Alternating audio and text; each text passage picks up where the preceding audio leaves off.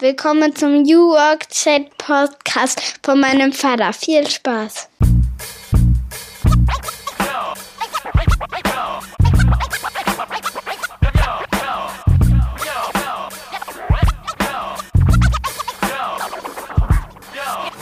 Und damit moin moin aus Rostock City. Herzlich willkommen zum New Work Chat Podcast. Ich bin Gabriel, euer Host und freue mich, dass ihr wieder am Start seid. Jeden Freitag um 6.30 Uhr senden wir hier live aus Rostock, Mecklenburg, Vorpommern und fragen uns, wie wir zukünftig arbeiten können. Und dazu lade ich mir spannende Gäste ein. Heute mit am Start ist Dr. Ole Wintermann von der Bertelsmann Stiftung. Die haben gerade ein ultra spannendes Forschungsprojekt zur Zukunft der Arbeit durchgeführt und im Dezember abgeschlossen. Und wir haben im Januar gesprochen, diesen Podcast aufgezeichnet. Ole verrät uns, was dabei herausgekommen ist. Sie haben sich also mit vielen Unternehmen unterhalten, haben auch Erfolgsfaktoren für erfolgreiche Transformationen identifiziert. All das würde er uns verraten und wir tauchen natürlich auch ein, wie soll es anders sein hier im Podcast, in die persönliche Story von Ole, die übrigens auch mit Mecklenburg-Vorpommern zu tun hat. Ich wünsche euch ganz viel Spaß mit dem Podcast, der wieder mal präsentiert wird von Mandarin Medien, der Digitalagentur aus Mecklenburg-Vorpommern. Wenn ihr auf der Suche seid nach einem neuen Arbeitgeber, der nach New Work-Werten lebt, ich kann es wirklich bezeugen, ich bin ja seit zwei Jahren selbst dort, dann schaut euch das mal an auf mandarin-medien.de slash jobs. Es werden Digitalexperten gesucht, Berater, Grafiker, Social-Media-Menschen. Ich glaube, da ist auf jeden Fall für viele von euch was dabei. Schaut gerne mal rein und wenn ihr mögt, bewerbt euch auch initiativ. So, jetzt schauen wir uns das ganze Thema mal an. Die Bertelsmann Stiftung ist vielleicht einigen von euch auch bekannt. Zukunftderarbeit.de ist die Website, auf der man dazu auch viel lesen kann. Aber wir springen jetzt rein in das Interview mit Ole Wintermann. Viel Spaß!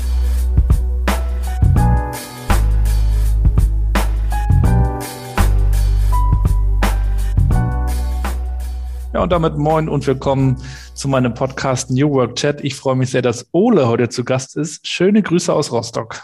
Ja, moin. Schöne Grüße aus Gütersloh. Grüß dich, Ole. Ich hoffe, du bist gut reingekommen. Wie geht's dir heute? Ja, das, das Jahr fängt langsam an. Es gibt äh, widrige Arbeitsbedingungen für uns alle. Das kennen wir ja, aber muss ja irgendwie, ne? Wird schon irgendwie werden.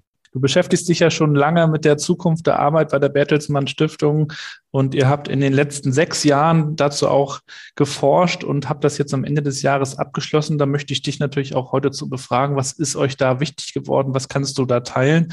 Aber wir wollen natürlich auch nochmal nach vorne schauen in die Zukunft. Ähm, wir haben schon im Vorgespräch festgehalten, wir reden viel zu viel darüber, wie wir arbeiten und viel zu wenig darüber, wofür wir arbeiten und was wir eigentlich bewirken wollen. Wollen natürlich aber auch dich ein bisschen kennenlernen, Ole. Starten wir mal mit der ersten Frage. Wie würdest du meiner achtjährigen Tochter Mathilda erklären, was du so tust?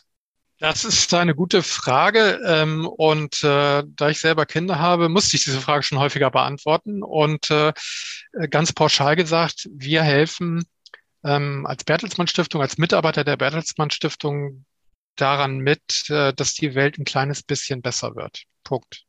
Könntest du äh, meiner Tochter Mathilde auch die Bertelsmann Stiftung erklären?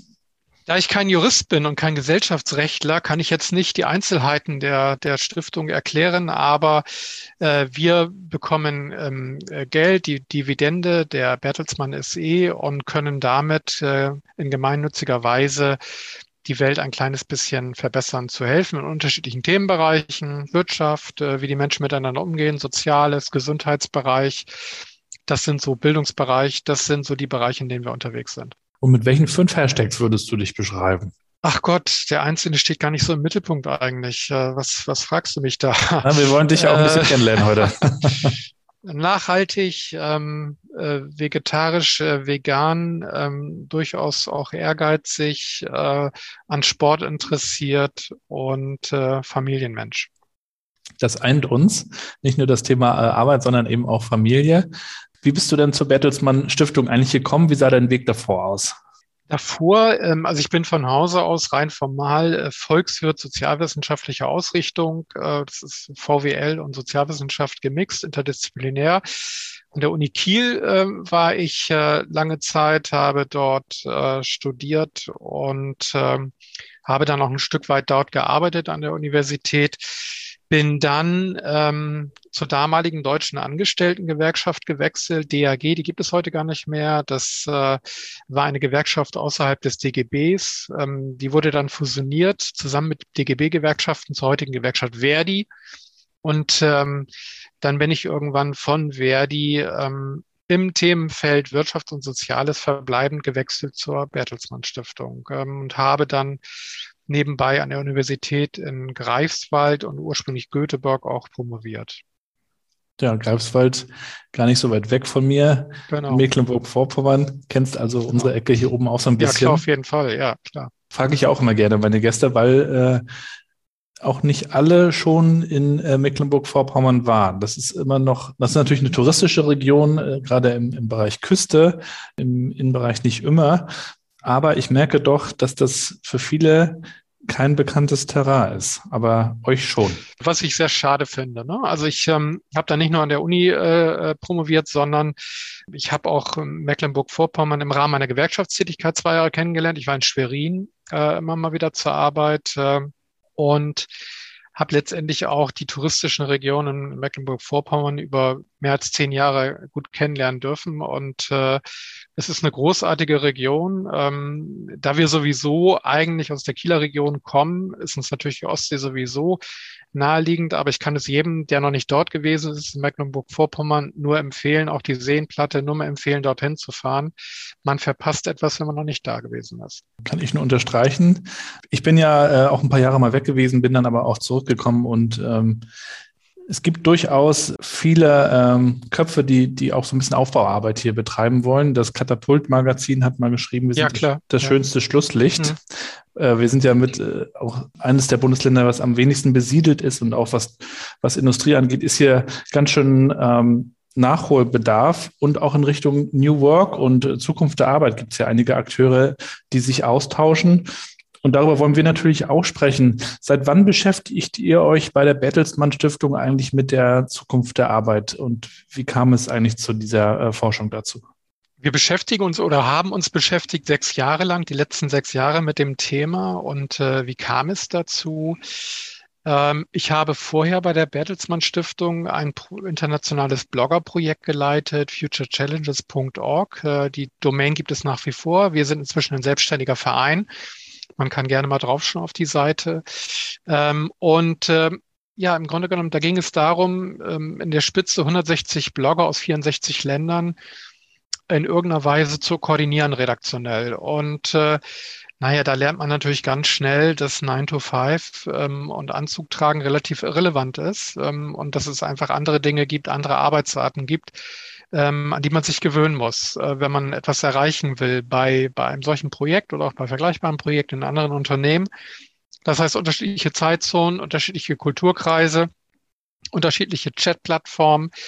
Man muss flexibel sein, man muss agil sein. Und da bin ich irgendwann gefragt worden, ob ich nicht diese Erfahrung in einem neuen eigenen Projekt Zukunft der Arbeit einbringen möchte. Das war dann Zukunft der Arbeit. Und wir sind ein Team gewesen von fünf, sechs Personen insgesamt, die in diesem Team mitgearbeitet haben jetzt im Laufe der Jahre. Und wir konnten uns ähm, auch dahingehend ständig neu ausprobieren, dass wir selber nicht nur über die Arbeit, Zukunft der Arbeit gesprochen haben, sondern auch mal gesagt haben, wir wollen selber ein Prototyp sein innerhalb der Bertelsmann Stiftung zur Zukunft der Arbeit, konnten viele Dinge ausprobieren. Und ich glaube, dass, dass man jetzt die Früchte sehen kann, auch intern, was sich alles bewegt. Und äh, insofern ist es eine positive Grundausrichtung gewesen, immer die uns begleitet hat und die uns auch weiterhin begleiten wird.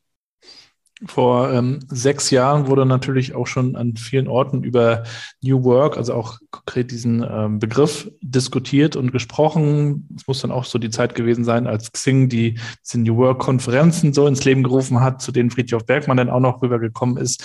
Ähm, wie hast du das auch zu Beginn eures Forschungsprojekts erlebt, die Diskussion zu New Work, Future of Work in, in Deutschland? Ja, ähm, also Xing ist ja relativ später erst eingestiegen tatsächlich, ähm, dann sehr konsequent, aber es gab natürlich eine Debatte davor. Und äh, ähm, da gibt es ähm, entsprechende Protagonisten ähm, wie den Professor Bös in München, die schon Jahre zuvor auch zu dem Thema natürlich geforscht haben aus soziologischer Sicht. Und wir haben vor sechs Jahren gesehen, dass in Deutschland die Debatte damals ja sehr aus der Industrie herausgeführt worden ist. Ähm, das gesagt wird, es ist Arbeiten 4.0, so wurde das ja damals genannt. Und das ist dann irgendwie die Technisierung der Arbeit. Aber das, was auch Professor Bös schon immer am Anfang gesagt hat oder schon vor 20 Jahren gesagt hat, es geht ja nicht nur um die Technik, es geht ja auch um die Kultur ähm, und äh, wie wir miteinander zusammenarbeiten. Und das, das hat ja auch Friedhof Bergmann in den 70er Jahren schon ganz klar nach vorne gestellt. Es geht eben nicht nur um die neue Aufteilung der Arbeitszeit, sondern auch um die Frage, was mich antreibt. Die Frage muss ich mir stellen. Ähm, wohin möchte ich eigentlich mit dieser Digitalisierung? Wohin möchte ich mit meiner Arbeit?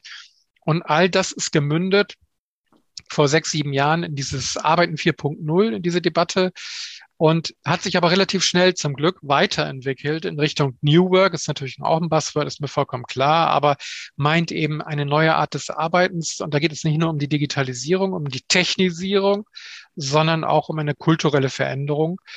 Deswegen haben wir gesagt, äh, geht es darum, um Zukunft der Arbeit und nicht Arbeiten 4.0. Das wäre zu technizistisch.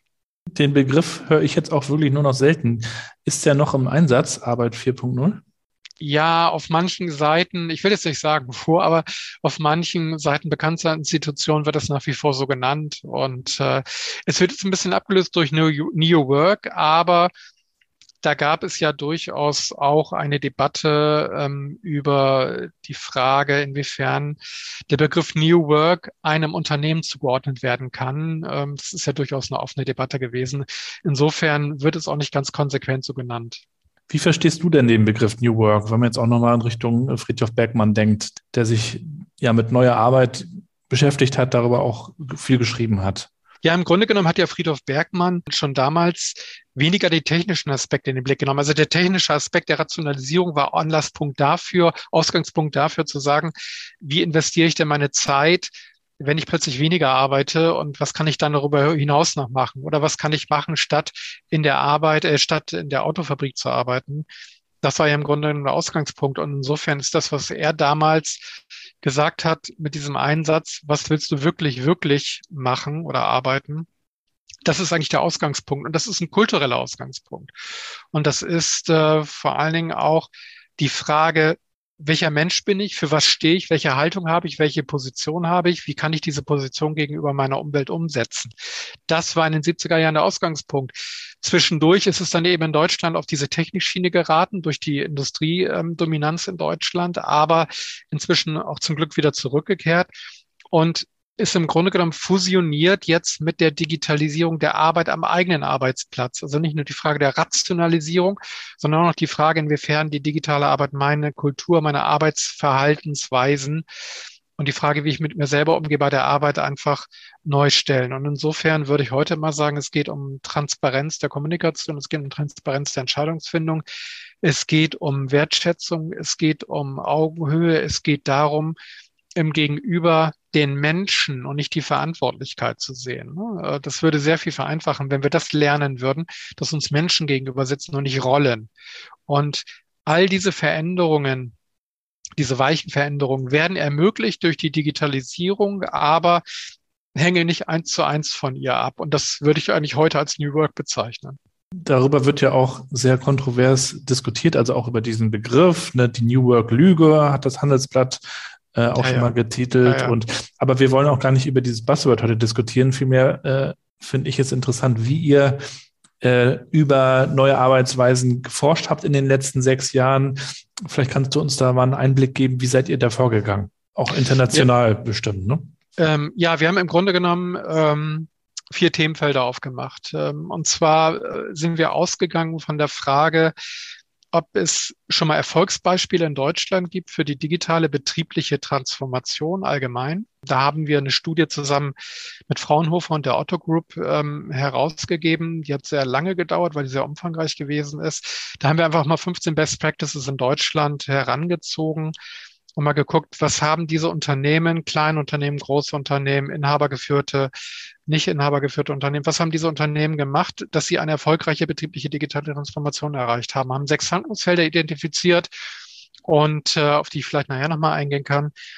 Das war im Grunde genommen Ausgangspunkt. Also erstmal die digitale betriebliche Transformation an sich. Und dann haben wir gesagt, das im Grunde genommen weiterentwickelt und gesagt, wenn wir eine solche Transformation haben, was bedeutet das denn eigentlich für die für die Arbeitsregulierung und für die Verortung der Arbeit ähm, und auch die innere Einstellung. Also wenn ich Transformation von den Menschen verlange, da muss ich im Grunde genommen natürlich auch gucken, ähm, welche Vorstellungen von Transformationsoffenheit haben denn diese Menschen? Und äh, das hat wiederum zu tun mit Vereinbarkeitsfragen. Und deswegen haben wir gesagt, das zweite große Feld ist Thema Vereinbarkeit, ähm, neue Formen der Vereinbarkeit.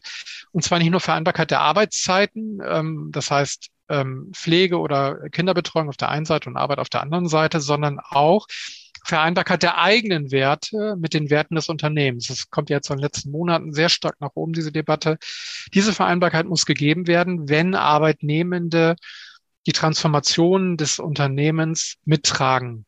Dann muss diese Vereinbarkeit gegeben sein. Und wenn diese Vereinbarkeit gegeben ist, dann stößt man aber als Arbeitnehmender häufig an an Arbeitsregularien, auch Arbeitgeber tun das, an, an Grenzen, die durch Arbeitsregularien gegeben werden. Es gibt diese, diese alte Tele-Arbeitsrichtlinie, ähm, Vorschrift, Regulierung, die eben noch auf einer Vorstellung von Telehome-Arbeit äh, von vor 20 Jahren fußt. Ähm, das ist zum Glück durch das BMAS stark weiterentwickelt worden oder man ist dabei, das weiterhin weiterzuentwickeln. Thema Recht auf Homeoffice ist ja nun ganz aktuell. Das sind tolle Entwicklungen, die sich da ergeben haben, aber man sieht eben, die Arbeitsregulierung muss auch weiterentwickelt haben. Das heißt, das dritte Themenfeld war das Thema Arbeitsregulierung, Arbeitsrecht, ähm, da haben wir verschiedene Workshops durchgeführt mit Experten aus diesem Bereich und geguckt, ähm, wo gibt es Handlungsbedarf. Und es ist schön zu sehen, dass das BMS da wirklich innovativ ist an der Stelle und auch immer wieder neue, neue Wege gegangen ist, um diese neuen Arbeitsformen zu ermöglichen. Ähm, Respekt an der Stelle. Und wenn es aber neue Formen der Arbeiten des, des Arbeitens gibt und auch ähm, äh, die Regulierung angepasst wird, dann ist natürlich die Frage, ja, wo arbeite ich denn eigentlich in Zukunft? Ja, also wenn, wenn die Freiheit, wenn die Flexibilität vorhanden ist, da kann ich ja auch vielleicht von zu Hause aus arbeiten, von einer Lounge aus arbeiten, vom Bahn, von, von einer Bahnhofslounge aus, äh, von einem Café, wo auch immer. Also Arbeit findet dort statt, wo sie einfach stattfindet, wo ich, wo ich will, dass sie stattfindet. Äh, deswegen haben wir gesagt, der vierte große Themenbereich ist das Thema neue Orte des Arbeitens. Und da haben wir in einer schönen Kooperation mit dem Cowork-Land von Heinrich Böll Stiftung eine umfangreiche ähm, Sammlung von Coworking Spaces und Konzepten und Businessmodellen herausgegeben, die sich vor allen Dingen mit Coworking auf dem Land beschäftigen, also neue Orte des Arbeitens auf dem Land. Auch das eine tolle positive Botschaft, ja, also gerade auch für Mecklenburg-Vorpommern, mhm. Schleswig-Holstein, ja. Mhm. Ähm, das heißt, keine klassischen Industriestandorte, die aber ganz viel Natur zu bieten haben. Und warum soll ich denn nicht in der Natur arbeiten. Ja, also warum soll ich denn nicht raus aus den Städten und vorübergehend beispielsweise in dieser Natur arbeiten? Und dass das alles, diese vier Themenbereiche natürlich plötzlich auf Corona treffen, das konnten wir natürlich schlecht planen in der Projektplanung. Und äh, es hat aber gezeigt jetzt äh, die Corona-Pandemie, dass wir mit diesen vier Themenbereichen relativ gut lagen und dass wir im Sinne der Beschäftigten vor allem in den letzten anderthalb Jahren da an der Stelle sehr viel Studienergebnisse veröffentlichen konnten. Da würde ich gleich mal einsteigen in das erste Thema, die digitale Transformation in Unternehmen, die ihr untersucht habt. Ich habe immer noch den Eindruck, wenn ich dazu lese auf äh, LinkedIn, Twitter, in YouTube-Videos, dass es da immer noch einen großen Mischmasch aus Perspektiven gibt, was denn nun eigentlich wie gemacht werden sollte. Was sind denn aus eurer Sicht die Erfolgsfaktoren für eine erfolgreiche Transformation gewesen? Zu deiner, zu deinem Hinweis ne, bei LinkedIn, vielleicht vorab kurz. Also aus meiner Sicht ähm, ist diese ganze Frage des digitalen Arbeits und der digitalen betrieblichen Transformation und damit der Veränderung der Arbeit im Kern eine Machtfrage. Im Kern mhm. geht es um Macht. Ja, äh, es geht um die Macht, ähm, darüber zu bestimmen, wo Menschen zu arbeiten haben und wie sie zu arbeiten haben. Und es geht auf der anderen Seite um Selbstbestimmung. Selbstbestimmung, was, was mein Aufenthaltsort geht, angeht bei der Arbeit, wie ich meine Arbeit verrichte. Das kann man nicht immer auf alle Arbeitsstätten übertragen, das ist mir vollkommen klar. Aber auf, auf wirklich sehr, sehr viele, Millionen von Arbeitsplätzen kann man das übertragen. Und wenn man diese Machtbrille aufsetzt und guckt, wer ist auf Seite der Arbeitgeber und möchte die Macht verteidigen und wer ist auf Seite der Arbeitnehmer und möchte die Selbstbestimmung erweitern, dann werden viele Diskussionen auf LinkedIn verständlich, warum sie so geführt werden, wie sie geführt werden. Und meine Frage in dem Kontext ist mal ganz gerne, warum verwendet Führung ein Menschenbild, das mehr einem Schaf ähnelt. Ja, also das Schaf muss geführt werden, das Schaf muss eingehegt werden, das Schaf braucht einen Aufpasser, einen Schäferhund, damit es nicht äh, irgendwie eigenständig äh, wegläuft. Äh, warum haben wir eigentlich dieses Menschenbild in den Führungsetagen so stark verbreitet? Ich sage nicht, dass es überall verbreitet ist, ist aber sehr stark verbreitet. Und mit dieser Brille kann man diese Debatten, finde ich, sehr gut entschlüsseln und auch dekonstruieren in ihren jeweiligen Logiken.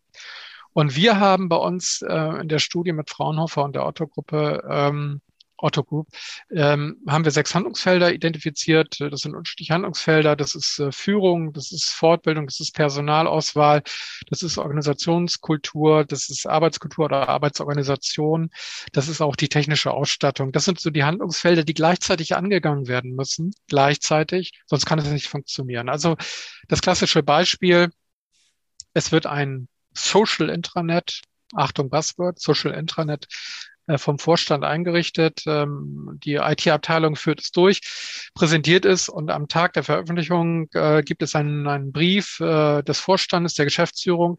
Wir laden euch ein zur Diskussion. Jetzt schreibt mal schon, diskutiert mal schon und es passiert nichts. Und dann ist die Rückfrage des Vorstandes, an die IT-Abteilung gibt es ein technisches Problem. Warum schreiben die Leute denn nicht? Und dann wagt niemand es der Führung, dem Vorstand zu sagen, dass es vielleicht ein Kulturproblem gibt, dass vielleicht keine Vertrauenskultur vorhanden ist, offen zu reden.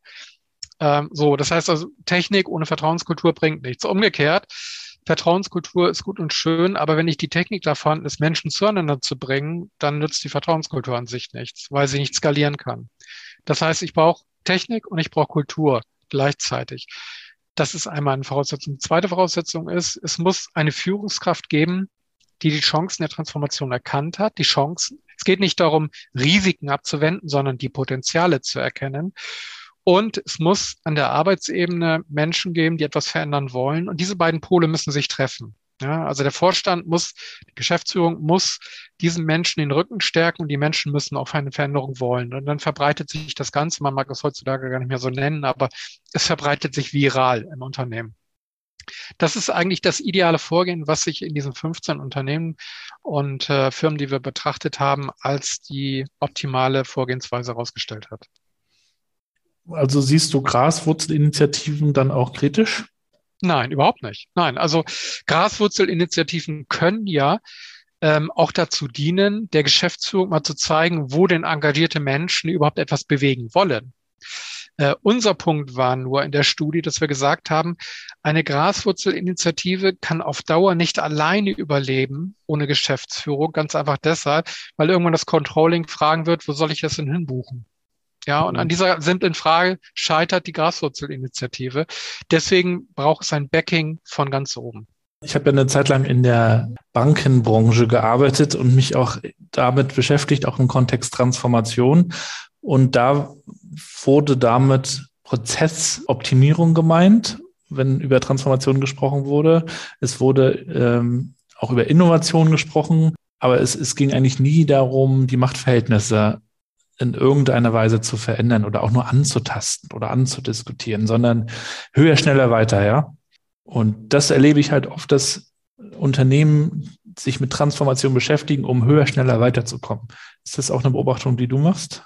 Ja, ähm, äh, also dazu gibt es natürlich jetzt keine Studien. Das ist mehr so subjektive Erfahrung. Äh, aber äh, ich würde in dem Kontext immer die Frage stellen, höher, schneller, weiter. Warum? Also ganz einfach, warum? Äh, äh, warum soll ich jetzt als Arbeitnehmer die Arbeitsverdichtung noch weiter mitmachen, damit das Unternehmen höher, schneller, weiter ist und der Vorstand auch eine Million mehr verdient? Was habe ich davon? Ganz konkret, was habe ich davon? Ganz konkret. Und wenn da keine Antwort erfolgen kann, dann ist die Transformation nicht glaubwürdig. Und da gibt es dann auch noch diesen Begriff der Demokratisierung von Unternehmen. Ja, genau, richtig. Ist es etwa das, worauf ihr dann auch gestoßen seid, dass im, im Zuge dieser möglichst erfolgreichen Transformation es zu einer Demokratisierung dann kommt? Ja, äh, die Debatte ist natürlich jetzt gerade am Anfang. Ne? Also ähm, da, da muss sicherlich noch sehr viel Zeit investiert werden. Es gab vor drei, vier Jahren schon mal so eine kleine Welle, Thema Unternehmensdemokratie. Ähm, die Welle ist dann eingeschlafen, weil gesagt worden ist, es kann nicht jeder überall mitreden. Äh, Darum geht es natürlich gar nicht. Als ob wir dann zu langsam werden würden. Ne? Ja, ja, genau das Übliche. Genau, wir werden zu langsam erstens und zweitens, wenn alle mitentscheiden, aber nicht alle haften, dann wer soll dann die Entscheidung tragen? Äh, das sind ja durchaus Argumente, die sind nicht von der Hand zu weisen. Aber vielleicht sollten wir Demokratie im Unternehmenskontext anders formulieren oder anders verstehen. Ähm, es geht darum, dass Teamentscheidungen zustande kommen. Ähm, und das, das tut es nicht. Und die Frage ist, warum behandeln wir die Menschen wie mündige Staatsbürger 18, 16 Stunden am Tag und 8 Stunden am Tag sind sie nicht mündig? Das macht keinen Sinn. Ich weiß, ich spreche jetzt ein bisschen pauschal über alle Unternehmen weg, aber im Durchschnitt ist es ja so. Äh, das macht überhaupt keinen Sinn. Ja, also der, der Vereinsvorsitzende, der privat vielleicht einen Verein von 70 Personen mit WhatsApp steuert, der soll auf einmal im Unternehmen jemand anderem gehorchen, nur weil der andere formal über ihm steht. Ähm, vielleicht in einer Organisationsfrage. Das macht überhaupt keinen Sinn. Ähm, es geht also bei der Demokratisierung dazu, äh, darum zu gucken, wer kann seine Kompetenzen wo am besten auch temporär einbringen. Ja, quasi viele kleine Taskforce in, in Projektteams einzurichten. Und wenn ich dahin gehe, das ist eine Art von Demokratisierung, dann stellen sich natürlich automatisch die nächsten Fragen. Denn wenn das Team eine Entscheidung vorbereitet, dann auch zusammen trifft vielleicht und dafür verantwortlich ist, dann muss auch das Gehaltsgefüge in Frage gestellt werden. Weil äh, warum soll sonst mehr Verantwortung delegiert werden, ohne dass das Gehalt ansteigt? Das macht überhaupt keinen Sinn. Mhm. Und dann kommen wir zu der Frage der Demokratisierung der Gehaltsstrukturen. Ja, da gibt es natürlich auch nochmal spannende Beispiele. Aber da, ich würde gerne nochmal in, äh, noch an einer anderen Stelle ähm, zuvor nochmal nachhaken. Und zwar, du hast gesagt, es geht ja auch darum, nicht nur die Rolle im Gegenüber zu sehen, sondern die Menschen mit ihren Gefühlen, ihren Sorgen, ihren Motivationen, ihren Gründen und so weiter. Das heißt, dass wir uns in der Organisation mehr darauf einstellen, warum arbeiten wir, wie machen wir das und so weiter. Es gibt aber auch dann die andere Front, also beobachte ich so, die sagt, ähm, wir können darauf nicht so viel Rücksicht nehmen. Wir, wir, können nicht alle mitnehmen. Das wird nicht gelingen. Es müssen uns dann halt auch ein paar verlassen, damit wir uns erfolgreich transformieren. Also diese zwei äh, Richtungen beobachte ich so ein bisschen. Die einen, die sagen, hm. ja, alle Menschen hm. sind uns jetzt wichtig und wir müssen darauf achten. Die anderen sagen, äh, es hilft nichts, wir müssen da jetzt durch. Genau, die Schafe muss ich alle mitnehmen. Ne? Also Schafe nimmt man mit von der einen Weide auf die nächste. Äh, man kann aber auch andersrum sagen, dann schmeckt das Futter halt nicht ja, dann habe ich als Führungskraft versagt, weil ich das Futter nicht richtig anbieten konnte. So, also wenn ich schon in dem Bild argumentiere, kann ich auch in dem Bild bleiben und das andersrum heraus, ähm, andersrum ähm, ausdrücken. Man wird bei einer Transformation nicht alle Menschen, egal bei welchem Thema, sieht man ja gerade, man wird nicht alle Menschen mitbekommen oder dahin bekommen, dass sie eine Transformation wollen. Aber es gibt ja nun dazu ausreichend Forschung, die eben sagt, ungefähr ein Drittel jeweils, äh, also Vorläufer, Abwartende ähm, oder, oder diejenigen, die nicht wollen, ähm, eher im Arbeitsbereich 20, 60, 20. Und ähm, dann hat man aber immer 80 Prozent, die eigentlich wollen und oder tendenziell Lust haben auf Veränderung. Da muss ich eben das richtige Futter anbieten, wenn ich in diesem in diesem Menschenbild bleibe. Ja, ähm, das ist natürlich übertragen auf Arbeit. Dann ein anderes Bild. Ich muss klar machen, wofür die Transformation gut ist. Ja, also was haben die Menschen von der Transformation? Ja, haben sie nur was davon, äh, weil der Vorstand eben mehr verdient oder haben sie auch selber was davon? Äh, und diese Frage muss offen diskutiert werden. Und das vermengt sich dann oft in der, in der Diskussion mit Agilität und New Work und Digitalisierung. Das wird ja oft alles in einen Topf geschmissen. Dann sagen die einen, wir müssen uns am Kunden ausrichten, alles auf den Kunden hin und dann muss man eben auch mal den sauren Apfel beißen. Die anderen sagen, nee, wir sollten uns jetzt erstmal um unsere Leute kümmern und dann wird es dem Kunden schon automatisch gut gehen. Das ist auch nochmal so eine Diskussion, die ich, die ich da beobachte. Wie siehst du dieses Gemengelage, ähm, Fokus auf Mitarbeiter, Fokus auf Kunde oder beides? Na, beides natürlich auf jeden Fall. Äh, ich meine, da kommen wir zu einem Thema, Thema Nachhaltigkeit, nachhaltige Produkte an, anbieten, die im Grunde genommen daraus nochmal folgt. Aber natürlich beides. Also Natürlich, der Markt ist das Entscheidende. Wir leben in einer Marktwirtschaft, da gilt Wettbewerb, da gilt Konkurrenz und ich muss mich möglichst schnell an die Kundenwünsche anpassen, keine Frage. Und wenn ich das ähm, effizienter tun möchte, dann muss ich natürlich auch im Backend, also die Prozesse innerhalb der, der Unternehmen verbessern damit eben diese Produkte und Dienstleistungen schneller an die neuen Bedürfnisse angepasst werden äh, können. Äh, und dann bin ich bei der Frage der, der internen Fortbildung. Ne? Ähm, digitale Kompetenz fortbilden, Kulturfragen fortbilden. Das gilt übrigens für alle Ebenen, auch für die Führungsebene natürlich also das eine macht ohne das andere nicht Sinn, in beide Richtungen nicht. Ne? Ich werde eine schnellere, ein schnelleres Angebot nicht organisiert bekommen, wenn ich nicht interne Prozesse äh, verändere. Und wenn ich nur interne Prozesse verändere, ist so ein bisschen die Frage, für, für was das Ganze. Ne? Ja, und dann habt ihr den großen zweiten Komplex ausgemacht, Vereinbarkeit, sowohl Privatleben oder Familie und Arbeit als auch die Werte und ja, all das, was dazu gehört. Wie ist denn da aus eurer Sicht äh, die Entwicklung? Du sagtest schon, dass, dass sich da in, der, in den letzten Monaten auch immer mehr Unternehmen mit, mit diesem Wertethema beschäftigen. Man, dieses Purpose-Buzzword kann man ja auch fast schon nicht mehr hören. Auch den Eindruck, dass viele da ein bisschen verkrampfen, viele Unternehmen und, und äh, sich irgendwie jetzt einen Purpose ausdenken, äh, weil er ihnen nicht klar zu sein scheint. Ähm, wie erlebst du dieses ganze große Thema heute? Das ist natürlich, das, da hast du jetzt gerade natürlich sehr viele Themen angeschnitten, die, die man eigentlich auch einzeln noch anschneiden könnte, ähm, aber dann vielleicht auf, der, auf der gleichen ähm, Ebene geantwortet. Das Thema Vereinbarkeit hat es geschafft, in den letzten Jahren aus der in Anführungsstrichen Gedönsecke rauszukommen und zu einem breiten gesellschaftlichen Thema zu werden. Das ist großartig, ähm, weil Vereinbarkeit in der einen oder anderen Form ist den Menschen immer ermöglicht, sie selber sein zu können. Ähm, und das ist eine großartige Entwicklung. Auch das geht wieder nicht, sage ich immer wieder, das geht nicht in jedem Arbeitsbereich, aber es geht in sehr, sehr vielen Arbeitsbereichen, in den meisten. Und äh, dann ist die Frage ähm, Vereinbarkeit, da haben wir einmal diesen organisatorischen Aspekt und auf der anderen Seite den kulturellen Aspekt. Und der organisatorische Aspekt hat natürlich durch, durch Corona jetzt einen kompletten Push erfahren. Das, das hätte man natürlich vorher nicht für möglich gehalten. Also ich glaube, dass die anderthalb Jahre Pandemie, was das Organisatorische angeht, bestimmt fünf bis zehn Jahre normale Entwicklung im Bereich der Arbeitsentwicklung ähm, erspart hat. Äh, ganz klar, das ist unglaublich. Aber das hat natürlich auch jetzt in kurzer Zeit die Wertefrage auf den Tisch gebracht. Ne? Und die Frage, okay, ähm, in welcher Weise bietet denn der Arbeitgeber mir jetzt die entsprechende Technik an? Oder was traut er mir zu? Und was vertraut er mir auch an, äh, was ich von zu Hause aus machen kann? Ähm, wenn ich sage, ich arbeite von zu Hause, da sind ganz neue Freiheiten entstanden. Und man sieht jetzt im Moment, und das zeigen auch die Zahlen von, von verschiedenen Indizes, sei es unser eigener mit D21 zusammen, Digitalindex, oder auch äh, von den Kollegen der Hans-Böckler-Stiftung oder auch von Bitkom, ähm, Millionen Menschen konnten jetzt mobil arbeiten und haben quasi gesehen, wie selbstwirksam sie sein können, wenn sie Arbeit selber organisieren können.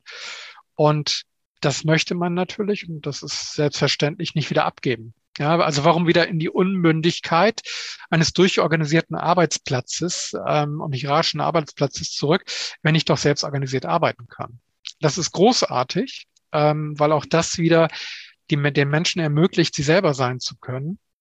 Und wir erleben halt jetzt von Seiten ähm, vieler Arbeitgeberverbände, nicht alle, aber entsprechende Bemühungen auch von parteilicher Seite, äh, Möglichkeiten der Flexibilisierung Richtung Homeoffice oder mobile Arbeit nach Möglichkeit wieder einzuschränken, damit wir da alle zurückkommen. Aber wir haben eben in diesem Digitalindex gesehen, dass ein großer, großer Unterschied besteht, ob ich die Beschäftigten frage, was sie mobil arbeiten wollen, oder die Führungskräfte.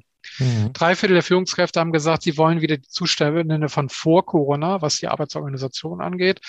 Und über die Hälfte, ungefähr über die Hälfte der Befragten, der Beschäftigten, die das jetzt kennengelernt haben, haben gesagt, nein, wir möchten sogar mehr mobil arbeiten als vorher.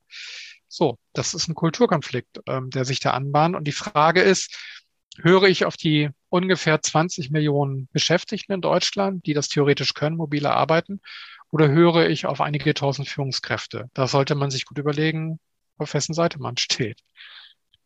Ja, bisher war aber das, was man an einem Ort gemacht hat. Mit einmal ist man zu Hause und fragt sich, was ist jetzt eigentlich Arbeit? Ne? Sitze ich zu Hause auf der Couch, lese mir noch was durch, arbeite ich jetzt, bilde ich mich jetzt gerade weiter? Ja. Und diese Frage kam, glaube ich, auf für viele, was ist jetzt eigentlich Arbeit für mich und damit verbunden auch, wie will ich eigentlich arbeiten? Was ich ja auch sehr begrüße, dass, dass immer mehr Leute sich diese Frage eigentlich stellen. Aber gleichzeitig ist das ja auch mit einer gewissen Anstrengung verbunden. Ähm, denn es war ja ein bisschen einfacher, einfach nur auszuführen und äh, die Verantwortung dann auch anderen zu überlassen. Ne? Das heißt, diese Demokratisierung oder diese vielleicht neue Selbstwirksamkeit ist dann auch mit, mit einer Anstrengung verbunden, die auf individuelle Ebene ausgetragen werden muss, aber natürlich auch in, in Teams dann entsprechend irgendwie geklärt sein muss. Ne? Richtig, ja klar, auf jeden Fall. Ähm, und wir sehen eben auch in den Zahlen des Digitalindex, dass ähm, die positive Zuschreibung zu dieser gesamten Veränderung bei ungefähr 50 bis 60 Prozent liegt, je nach Frage. Und natürlich ungefähr ein Drittel dann auch dagegen ist und sagt, nee, das ist nicht so positiv, das ist eher negativ. Nicht alle Menschen sind gleich. Also wir haben das dann irgendwann auch versucht äh, zu kommunizieren in die Richtung, ähm, wir müssen lernen, dass es Diversität der Arbeitsweisen gibt. Es gibt nicht die hundertprozentigen Homeoffice-Experten für alle und es gibt auch nicht äh, hundert Prozent der Beschäftigten, die im Büro arbeiten wollen, sondern jeder Mensch ist irgendwo dazwischen angesiedelt, zwischen diesen beiden Polen. Und dann muss ich halt gucken als Arbeitgeber, wie kann ich auf diese Diversität der Arbeitsweisen eingehen, damit die Produktivität meines Unternehmens am besten genutzt werden kann. Und äh, das bedeutet auch wieder an dieser Stelle, ich muss den Menschen in den Blick nehmen und nicht die Hierarchieebene oder die Rolle. Und wie verändert sich da aus eurer Forschung heraus Führung? Darüber wird ja auch unendlich viel diskutiert. Was habt ihr da gelernt? Natürlich gibt es auch auf, auf, auf Ebene der Führungskräfte ähm, eine, eine Verteilung von eher äh, transformationswilligen und unwilligen. Das ist, ist ganz normal, das ist menschlich. Jetzt ist es allerdings so, dass die Führungskräfte in Deutschland rein demografisch natürlich eher im Bereich der Babyboomer-Generation zu suchen sind, die sowieso digital nicht ganz so affin ausgerichtet ist. Und natürlich wird man auch mit dem Alter nicht innovativer und offener, jetzt als Querschnitt gesprochen, ja, nicht, gibt, gibt Ausnahmen, aber generell ist es eigentlich schon so so dass also durchaus wahrgenommen wird, dass ähm, die Führungskräfte, das haben wir in einer anderen Studie, in einer Umfrage mit Kanter herausgefunden, gerade um die 60, ab 60 schon problematisch insofern sind, als dass sie Transformation nicht mehr aktiv groß unterstützen. Ähm, es, also der Altersclash ist nicht ganz so groß, das haben wir in der Studie gesehen, wie erwartet, aber es gibt ihn halt. Ne? Und äh, die unter 30-Jährigen erwarten da schon häufig bei der Transformation mehr Offenheit der Führungskräfte und als sie eigentlich gegeben ist. Und äh, wir erleben das Thema Transformation bei den Führungskräften, ähm, das hat auch eine Metastudie ergeben, die wir ganz am Anfang durchgeführt hatten, Verunsicherung und Ängste. Ähm, wir hatten in einer Studie gesehen, da wurde abgefragt, was verbinden Sie als Führungskraft mit Transformation, digitaler Transformation? Ein Drittel der Befragten haben damals gesagt Einsamkeit. Einsamkeit. Also das fand ich eine interessante Antwort. Äh, äh, wahrscheinlich steckt dahinter eher Verlust vor Status. Ähm, das, das dürfte eine Rolle spielen. Das haben wir auch in den Gesprächen mit den 15 Unternehmen wieder herausgefunden, dass halt für viele, viele Führungskräfte nach wie vor der Dienstwagen und die Breite der Fensterfront im Büro Statussymbole sind, spannenderweise, äh, finde ich interessant. Äh, und dass die natürlich diese Statussymbole im Rahmen der betrieblichen digitalen Transformation vollkommen irrelevant sind. Das ist absolut vollkommen irrelevant. Also wenn ich einen Transformationsprozess gestalte und dort mitarbeiten muss, dann interessiert nicht das Auto vor der Tür, sondern was substanziell beigetragen wird. Und dann zeigt sich, warum viele Führungskräfte Angst haben vor dieser Veränderung, ja auch Einsamkeit verspüren. Wohingegen aber natürlich die progressiven Führungskräfte sagen, gibt es schöne Beispiele bei Continental, äh, die auch in den sozialen Medien bekannt sind. Ähm, ich gehe voraus, ja, und ich versuche nicht die Welle aufzuhalten, sondern ich versuche vor der Welle zu sein und versuche im Grunde genommen die Flucht nach vorne anzutreten. Ich gucke mir an, welche, welche Veränderung der Arbeitskultur und der Technik tritt ein. Ich eigne mir diese Kompetenzen an und dann renne ich voraus. Ganz einfach. Und das sind tolle Beispiele, die zeigen, wie auch Führungskräfte an der Stelle ein Stück weit das alte Verständnis von Führung, nämlich da drüber zu sein oder davor zu sein, hinüberretten können in die neue digitale Arbeitskultur Wären mehr Führungskräfte in sozialen Medien, würden sie diese Fälle kennen, aber sind sie nicht. Warum nicht? Weil soziale Medien bedeuten, dass ich transparent werde. Ich werde transparent, weil ich Position äußere, ich kommentiere, ich bewerte. Ich werde angreifbar, ne? Ich werde angreifbar, ganz gefährlich. Ja, ich werde angreifbar, weil ich eine eine Haltung habe, weil ich ein Rückgrat habe.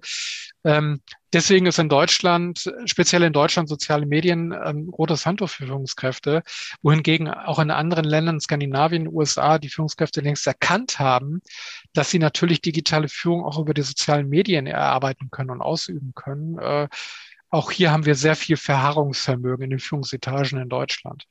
Ja, in den USA gab es ja im vergangenen Jahr diese große Kündigungswelle, die natürlich auch aus anderen Arbeitsbedingungen resultiert. Da gibt es ja einfach nach wie vor diese Hire-and-Fire-Kultur. Aber hältst du es für möglich, dass wir in Deutschland eben auch vielleicht im, im Zuge der Emanzipation des Arbeitnehmers sozusagen, dass wir das vielleicht noch erleben, dass immer mehr Leute auch ihre Jobs kündigen und sich was anderes suchen? Ja, wir sind natürlich ähm, als äh, in der Mentalität als als äh, Bürger dieses Landes eher nicht so die sprunghaften, innovativen, flexiblen. Ähm, da sind die Skandinavier und die Amerikaner deutlich vor uns, auch gerade die Skandinavier, vergisst man häufig. Die Kündigungswelle in den USA, Great Resignation, ähm, ging ja überwiegend von den Beschäftigten aus, äh, weil sie gesagt haben, ich möchte mobil arbeiten, eine Firma, die das nicht kann, da möchte ich nicht mehr arbeiten. Oder aber es wurde eben gesagt, ich möchte in eine Region ziehen, die deutlich billiger ist von Lebenshaltungskosten. Das ist heutzutage technisch möglich. Wenn ich das nicht kann, dann wechsle ich halt die Firma. Das waren ja so ein bisschen die, die Hauptpunkte. Und wir haben in Deutschland ein bisschen andere Wohninfrastruktur, Wohnungsmärkte und Arbeitsmärkte. Ich glaube nicht, dass die Flexibilität so eins zu eins übergehen wird auf Deutschland. Aber dass wir mehr über diese Fragen diskutieren, das schon. Denn es liegt ja relativ nah. Wenn ich ähm, jetzt ein halbes Jahr im Homeoffice arbeite wegen Corona, ist natürlich die Frage, warum soll ich denn in Deutschland bleiben? Ja, ich könnte ja beispielsweise auch in bekannte äh, Hotspots von äh, digitalen Nomaden gehen, nach Bali beispielsweise und arbeite dann eben ein halbes Jahr von dort aus, habe minimale Lebenshaltungskosten, bekomme das gleiche Gehalt und versichere mich halt vielleicht ein bisschen zu privat zusätzlich äh, noch im, im Bereich Krankenversicherung. Das ist ja leicht machbar. Warum nicht? Hm. Ja, diese ganzen alten Grenzen heben sich ein bisschen auf. Ich habe heute Morgen im Radio gehört, dass man theoretisch auch Feiertage in Anspruch nehmen könnte, wenn du in, in dem Moment in deinem Homeoffice einfach in die, dich in diesem Bundesland aufhältst, dann könntest du theoretisch auch diesen Stimmt. Feiertag in Anspruch nehmen. Also es wird aktuell ein bisschen äh, verrückt, aber trotzdem finde ich es aus meiner Sicht sehr positiv, dass Beschäftigte äh, mehr Optionen und mehr Möglichkeiten bekommen, auch selbstbestimmt äh, zu arbeiten, zu wählen, wo sie arbeiten, für wen sie arbeiten oder auch nebenbei sich noch was eigenes aufziehen. Und Firmen müssen sich immer mehr anstrengen, auch ein guter Arbeitgeber zu sein und vielleicht sogar auch ein Arbeitgeber zu sein, der eine klare Ausrichtung hat, der eine, eine Vision hat, der vielleicht auch sogar die Welt ein Stück besser machen will, um auch nochmal auf dieses Thema überzuleiten. Denn was ja nervig ist, ist, wenn wir nur über die Arbeit reden, wir wollen ja schon eben auch darüber sprechen, was machen wir damit, wofür tun wir das eigentlich? Wie beobachtest du denn aktuell auch diese Entwicklung in, in der deutschen Wirtschaft, dass Unternehmen sich offensichtlich nicht nur aus Greenwashing-Gründen immer mehr mit dem Thema Nachhaltigkeit beschäftigen? Ja, da konnten wir natürlich aus dem alten Projekt heraus spannende Beobachtungen machen, ähm, was, was bei dem Thema neue Orte des Arbeitens beispielsweise durchkam. Zu sagen, ich, ich spare mir das Pendeln, dadurch schütze ich die Umwelt, dadurch schütze ich meinen Geldbeutel, weil ich nicht immer pendeln muss. Die Arbeitgeber, die das, die klugen Arbeitgeber, die das ähm, aufgenommen haben, im Hamburger Bereich gibt es Unternehmen, die dann gesagt haben, ihr müsst nicht mehr reinpendeln, das dauert viel zu lange, ihr könnt da bleiben, nördlich von Hamburg, im Speckgürtel, wo ihr sowieso wohnt, das spart uns allen Geld und Heizkosten und so weiter. Vodafone das Vodafone-Institut hat dazu eine spannende Studie veröffentlicht, wie, wie wirksam äh, und nachhaltig äh, diese Entscheidung ist. Das beispielsweise.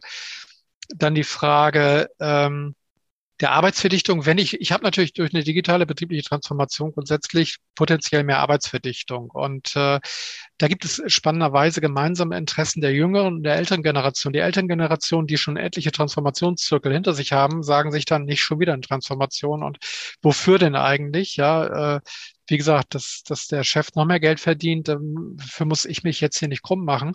Auf der anderen Seite, die jüngere Generation, die fragt, wofür steht denn eigentlich das Unternehmen? Ne? Und äh, da wird häufig von der kritischen Seite gesagt, äh, nicht die ganze Generation ist eine Fridays for Future Generation, das ist sicherlich richtig, aber auf der anderen Seite der Anteil der jüngeren Beschäftigten, die ganz klar nach dem Purpose fragen und nach den Werten, der nimmt eindeutig zu. Und das ist ja auch gut so. Und äh, diese beiden Generationeninteressen zusammen führen ja in eine Richtung. Äh, wofür ist denn das Unternehmen eigentlich aktiv? Ja, also warum gibt es das Unternehmen eigentlich? Äh, was für Produkte werden da hergestellt?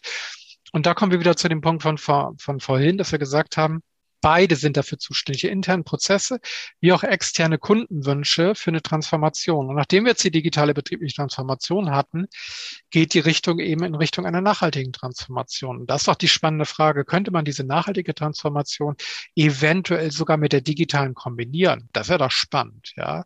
Also Beispiel eben neue Orte des Arbeitens. Ich arbeite von zu Hause aus, kann damit gleichzeitig den Fußabdruck des Unternehmens verringern, dadurch, dass ich weniger pendel.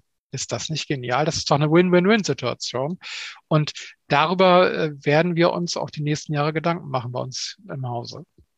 Siehst du da schon positive Beispiele von Unternehmen, die man sich da anschauen kann?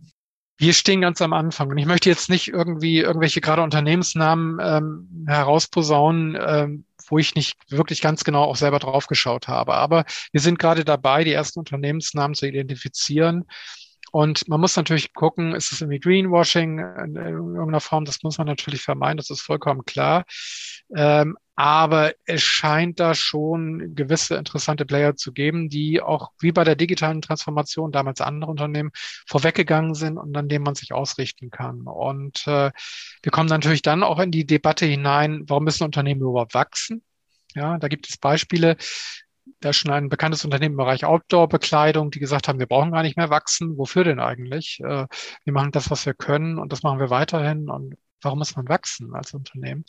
Oder die jetzt zunehmend auch äh, Recycling von Bekleidung mit ähm, in den Blick nehmen und sagen, wir machen jetzt, wir räumen jetzt beispielsweise auf einer Etage unseres Kaufhauses, unseres Ladens eine komplette Etage frei für Secondhand-Kleidung aus unserem eigenen Laden das ist doch toll, das ist doch super. Ähm, und das unsere Forschungsfrage, inwiefern spielt die Erfahrung der digitalen betrieblichen Transformation eine Rolle und kann das eventuell sogar noch beschleunigen, diese nachhaltige Transformation? Ja, es bleibt spannend zu, zu schauen, wie sich das Ganze entwickelt. Wie hältst du dich persönlich da auf dem Laufenden? Hast du Quellen, äh, die du unseren Hörern, Hörerinnen hier auch noch empfehlen kannst, wenn man sich dazu weiter informieren möchte? Ja, ich würde immer an der Stelle ähm, englischsprachige äh, Quellen bevorzugen, weil einfach die, der Abdeckungsbereich sehr viel größer ist regional und von den Themen her.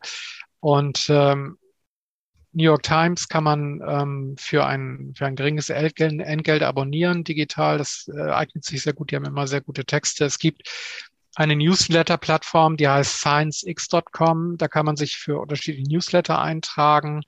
Es gibt das Tool Right Relevance, ähm, also die richtige Relevanz. Ähm, gibt auch andere Tools, die vergleichbar sind. Da kann man die sozialen Medien nach ähm, mit Filtern durchforsten. Und diese Filter basieren wiederum auf Relevanz von einzelnen Influencern in diesen Themenbereichen. Die sozialen Medien, Twitter insbesondere in dem Themenfeld oder reddit.com, äh, das ist so der Baukasten an Informationsquellen.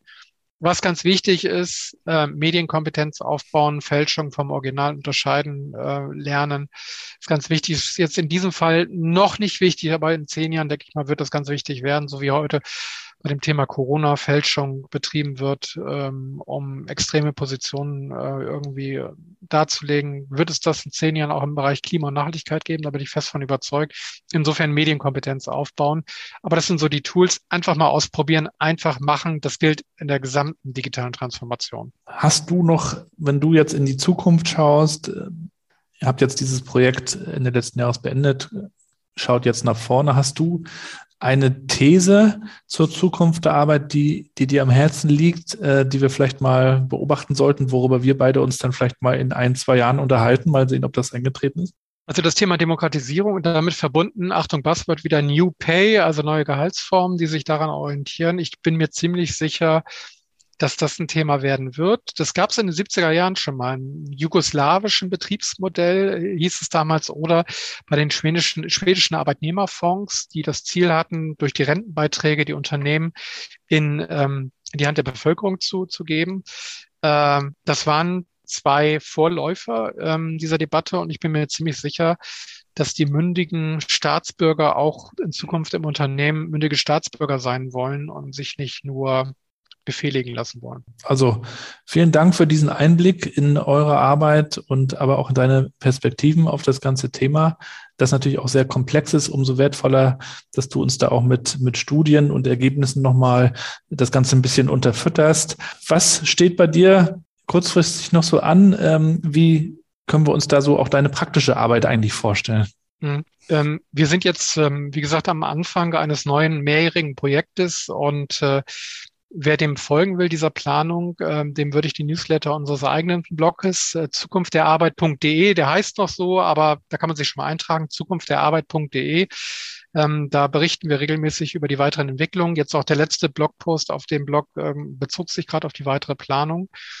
Und äh, es wird weitere ähm, Veröffentlichungen dazu geben. Und wir sind jetzt gerade dabei, ganz konkret mal den Diskurs zum Thema Nachhaltigkeit wissenschaftlich analysieren zu lassen. Wir erleben ja, dass das Thema Nachhaltigkeit wahrscheinlich ähnlich polarisiert sich entwickeln wird wie jetzt Corona in den letzten zwei Jahren. Und äh, wir wollen mal gucken, wer was so sagt ähm, und zu wem, in welcher Tonalität sagt und wie die Unternehmen sich darin platzieren und äh, positionieren. Und dazu sind wir gerade dabei, ein Konzept zu erarbeiten, um das dann wissenschaftlich umsetzen zu lassen. Das wird aber noch dauern, tatsächlich, weil wir wirklich am Anfang stehen, zusammen mit vielen anderen Kollegen. Und Ende diesen Jahres wird es die ersten Studien dazu wahrscheinlich geben. Ja, wir werden es verfolgen. Wir packen das auf jeden Fall in die Show Notes. Dir vielen Dank für das Interview und äh, für die Einblicke. Letzte Frage, vielleicht nochmal eine persönliche Frage. Ole, wie vereinbarst du eigentlich Familie? Du bist ja auch Papa und Arbeit. Wie gelingt dir das? du musst, glaube ich, die innere, die richtige innere Einstellung dazu haben ne? und, und äh, wissen einfach, an welcher Stelle was wichtiger ist. Und äh, diese ganze Vereinbarkeitsdebatte der, der letzten Jahre, also bevor das zur Zukunft der Arbeit ging, die Vereinbarkeitsdebatte, die drehte sich immer um die Frage, wie werden die Kinder wegorganisiert? Und damit habe ich ein Problem mit dieser Einstellung. Denn äh, wenn die Kinder aus der Schule kommen und eine, eine Frage haben zu einer Schulfrage, also zu einem Schulthema, da kann ich nicht sagen, ich habe gerade einen Call, ähm, warte mal, oder ich organisiere das weg, dass du mich nicht fragst, sondern irgendjemand anders, äh, sondern da muss ich eben bereit sein, an der Stelle auch direkt zu antworten. Und das fordert natürlich, flexibel zu sein, auch an der Stelle, aber ich muss mich einfach fragen, äh, wie möchte ich wahrgenommen werden, auch später, wenn die Kinder älter sind. Und ich habe da meine Entscheidung getroffen und da gehen Kinder vor. Ja, ich sehe es ähnlich. Man muss seine Prioritäten setzen und ähm, das Ganze vielleicht auch nicht balancieren, sondern integrieren. Ne? Ja, das stimmt. Das ist richtig. Also herzlichen Dank, Ole. Dir weiterhin äh, viel Erfolg, viel Spaß bei der Arbeit und bei der Forschung natürlich und was auch ganz wichtig ist heutzutage, viel Gesundheit. Ja, das wünsche ich dir natürlich auch. Danke für die spannenden Fragen, äh, die mich auch gefordert haben. Und äh, insofern war eine tolle Sache und äh, ja, alles Gute noch. Danke dir. Bis bald, Ole. Mach's gut. Tschüss. Ciao. Ja, und damit sind wir auch schon wieder am Ende der heutigen Episode. Vielen Dank fürs Zuhören. Checkt den Ole mal aus. Alle Links wie immer in den Show Notes. Und wir werden natürlich schauen, was die Bertelsmann Stiftung in den nächsten Monaten und Jahren erforscht. Es lohnt sich dran zu bleiben. Ansonsten wünsche ich euch natürlich auch äh, selber fröhliches Forschen. Wir alle sind ja dabei, uns auch anzuschauen, was funktioniert im Kontext New Work und neue Arbeit. Wenn ihr da spannende Beispiele seht, spannende Unternehmen, die experimentieren zum Beispiel, dann schreibt mir doch gerne. Also Ideen für Gäste sind gebraucht. Ähm, gerne über meinen Blog gabrielrad.com, da gibt es ein Kontaktformular oder auch über LinkedIn oder Twitter erreicht ihr mich ganz gut. Und wenn ihr diesen Podcast unterstützen wollt, dann bewertet ihn doch bitte mit ein paar Sternen oder teilt die Folgen weiter in euren Netzwerken. Das wäre wirklich cool.